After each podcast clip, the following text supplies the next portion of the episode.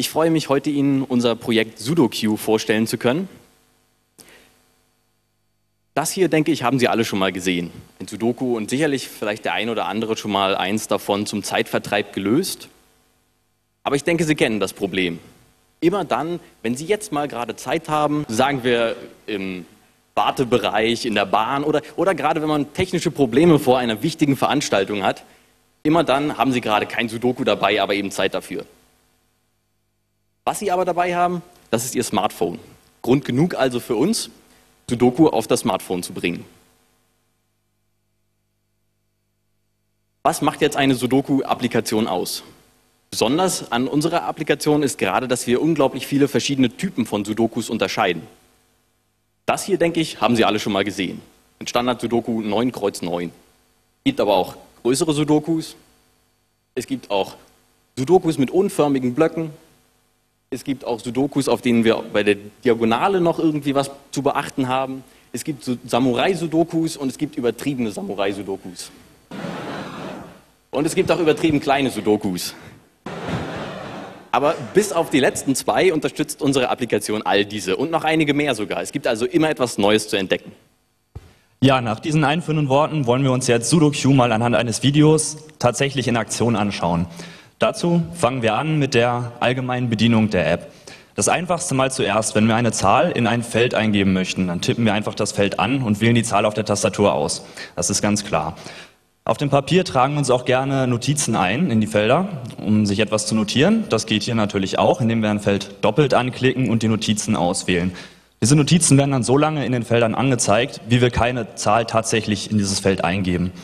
Ja, da die Handy-Displays auch relativ klein sind und man sich schnell vertippt, gibt es auch die Möglichkeit, Aktionen rückgängig zu machen und wiederherzustellen. Selbstverständlich bieten wir auch verschiedene Schwierigkeitsgrade an. Wir sehen jetzt hier mal ein einfaches Sudoku, gleich noch ein schweres. Wir bieten zusätzlich noch mittlere und infernale Sudokus an, sodass für jeden etwas dabei ist. Kommen wir jetzt zu einem Kernfeature von SudoQ. Wenn man ein Sudoku löst, kommt man immer mal wieder an einen Punkt, an dem man nicht weiterkommt, an dem man ausprobieren möchte oder muss, was aber auf dem Papier relativ schwierig ist, weil man da schnell den Überblick verliert. Hilfe bekommt man durch den Aktionsverlauf. Dort kann man zu einem beliebigen vorigen Spielstand zurückgehen und natürlich auch wieder vorgehen. Insbesondere kann man sich aber Lesezeichen setzen, zum Beispiel wenn man weiß, dass ein Spielstand korrekt ist. Das wird dann, wie man hier sieht, durch einen Kreis um den Spielstand gekennzeichnet, sodass man diesen leicht wiederfinden kann. Ja, und wenn man einmal gar nicht mehr weiter weiß, dann bieten wir noch eine Reihe von Hilfestellungen an. Äh, wir nennen an dieser Stelle nur ein paar. Zum Beispiel kann man ein ausgewähltes oder ein zufälliges Feld automatisch lösen lassen oder man kann automatisch zum letzten korrekten Stand zurückkehren, wenn man einen Fehler gemacht hat. Wobei dabei, wie wir gleich im Aktionsverlauf sehen werden, ähm, alle falschen Symbole rot markiert werden. Das sehen wir jetzt hier. Und der korrekte Stand grün. Einige Hilfestellungen kann man aber auch vorab anstellen, zum Beispiel eine Eingabehilfe, das sieht man hier an den ausgegrauten Tasten. Ähm, diese ermöglicht nur noch theoretisch mögliche Eingaben. Jede Hilfestellung ähm, wirkt sich allerdings negativ auf den Highscore aus. Das sieht man oben rechts neben der abgelaufenen Zeit. Ähm, da wird der Zeitmalus angezeigt. Und für alle, die lieber zeichnen, statt die Zahlen einzutippen, bieten wir auch noch eine Gesteneingabe an.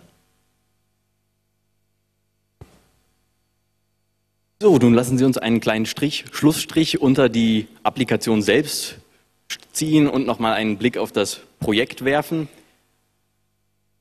Das Projekt ist ein softwaretechnisches Projekt, also es ist, denke ich, für viele von Ihnen schwer einzuschätzen, wie viel Zeit und wie viel Arbeit das jetzt eigentlich in Anspruch nimmt.